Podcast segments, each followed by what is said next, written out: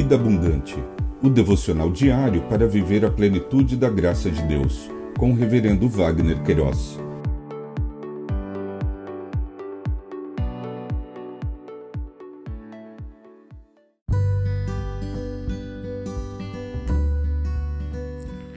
Olá! É um privilégio compartilhar a palavra de Deus. O nosso tema hoje é Jacó, a sua fuga. Em Gênesis capítulo 28, versos 1 a 5, lemos: Isaac chamou Jacó e, dando-lhe a sua bênção, lhe ordenou, dizendo: Não escolha uma esposa dentre as filhas de Canaã. Levante-se e vá a Padã Arã, à casa de Betuel, pai de sua mãe, e tome lá por esposa uma das filhas de Labão, irmão de sua mãe. Que o Deus Todo-Poderoso o abençoe Façam que, que seja fecundo e o multiplique, para que você venha a ser uma multidão de povos. Que ele lhe dê a bênção de Abraão, a você e a sua descendência, para que você possua a terra de suas peregrinações, concedida por Deus a Abraão.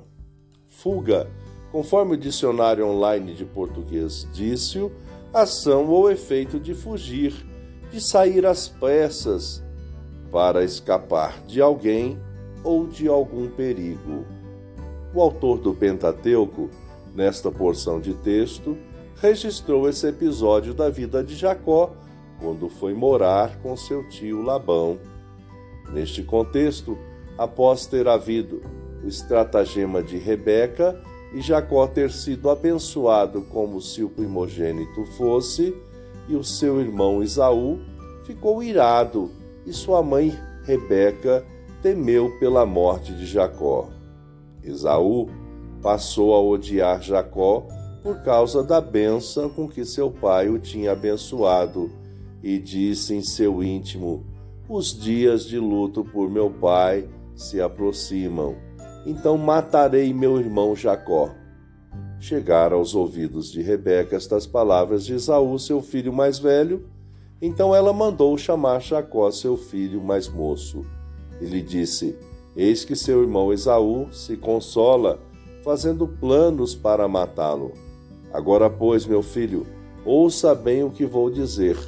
Levante-se e fuja para a casa de Labão, meu irmão, em Arã.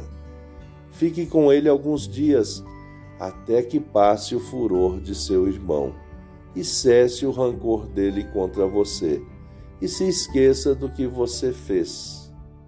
Quando isso acontecer, enviarei alguém para trazer você de volta. Não posso perder meus dois filhos num só dia. Pensamento para o dia. Obrigado, Jesus, porque todos os seus desígnios são cumpridos. Deus te abençoe.